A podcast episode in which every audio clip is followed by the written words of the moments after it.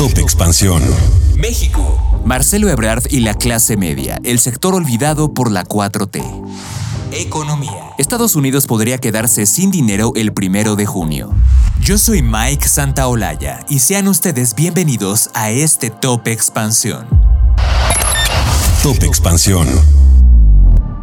Mientras el presidente Andrés Manuel López Obrador descalifica a la clase media y la llama aspiracionista, lo señala por ser personas sin escrúpulos morales y como partidaria de una forma de vida en la que domina el que tranza no avanza, el secretario de Relaciones Exteriores Marcelo Ebrard ve en ese sector de la población una oportunidad para concretar una candidatura a la presidencia en las elecciones del 2024. Ello a pesar de que podría implicar una separación de la línea política de su jefe político.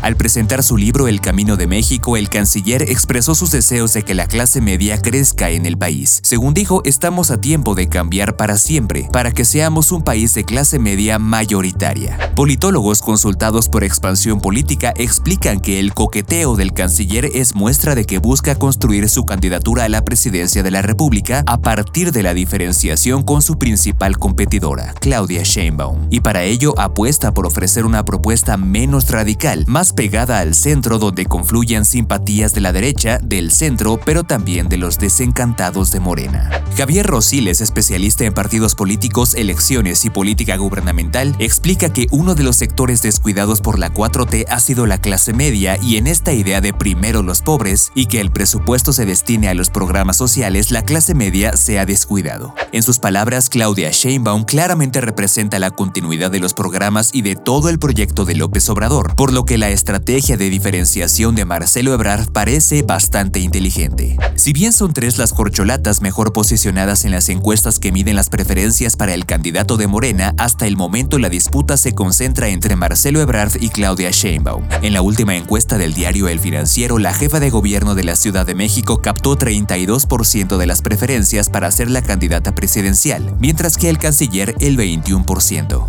Hay que decir que Ebrard es un hombre cercano al presidente Andrés Manuel López Obrador. Lo ha acompañado por varios años en la política, en la administración pública y ahora busca ser su sucesor. Pero para concretar su aspiración tiene frente a sí dos posibilidades. Esperar a que desde el Palacio Nacional sea impulsado y premiado por su lealtad y desempeño con la candidatura o buscar por sus propios medios la postulación. Antonio Ocaranza Fernández, CEO de Oca Reputación, explica que el canciller está buscando proyectarse como la continuidad con cambios. En sus palabras, el discurso de Ebrard es una versión distinta de la 4T, es como la 5T. A Ebrard Casaubon se le percibe como un político menos radical y con capacidad de interlocución con diversos sectores, lo que puede atraer simpatías para impulsar una candidatura rumbo al 2024. Hugo García Marín, profesor de la Facultad de Ciencias Políticas y Sociales de la UNAM, explica que el obradorismo ha perdido adeptos dentro de las clases medias y Marcelo Ebrard, tanto por sus posiciones progresivas que tuvo en la Ciudad de México como por su trayectoria política puede recuperar a quienes hoy están con un aspirante opositor. De acuerdo con el INEGI, en México 47.201.616 mexicanos integran la clase media, que representa el 42.4% de los hogares. Y según Hugo García Marín, las clases medias son aquellas que, si bien no pueden ser la base de la elección del 2024, sí van a decidir el voto. Pero esa diferenciación con el presidente puede representar un riesgo para el canciller Marcelo Ebrard, pues puede leerse como una ruptura con la postura política del presidente López Obrador, pero también con Morena. Ocaranza explica que el riesgo es que se perciba su intento como el de construir una candidatura más independiente, y eso en un ambiente en el que el presidente domina tanto en la esfera política, genera el riesgo de no ser visto como el más leal y como el que anula la posibilidad de continuar el proyecto político del presidente. Para profundizar en este tema, visita política.expansión.mx con información de Lidia Arista. Top Expansión. En una nueva carta a la Cámara de Representantes, Janet Yellen, la secretaria del Tesoro de Estados Unidos, prevé que el país podría quedarse sin dinero para pagar sus cuentas antes del 1 de junio si el Congreso no eleva o suspende el límite de la deuda, presionando al presidente Biden y a los legisladores.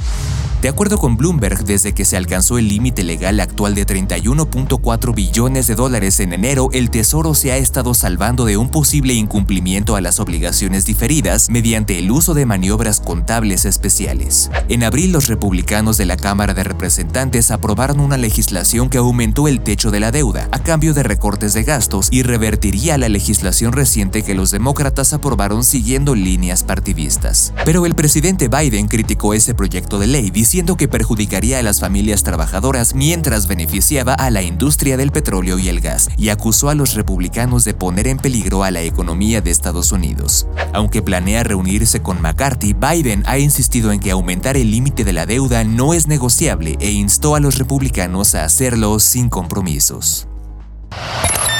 Top Expansión. Esto fue Top Expansión, un destilado de noticias para que continúen su día bien informados. Yo soy Mike Santaolalla y les deseo un excelente día. Recuerden que si quieren más información sobre economía, política, empresas, mercados y tecnología, siempre pueden contar con Expansión y todas sus plataformas. Hasta pronto.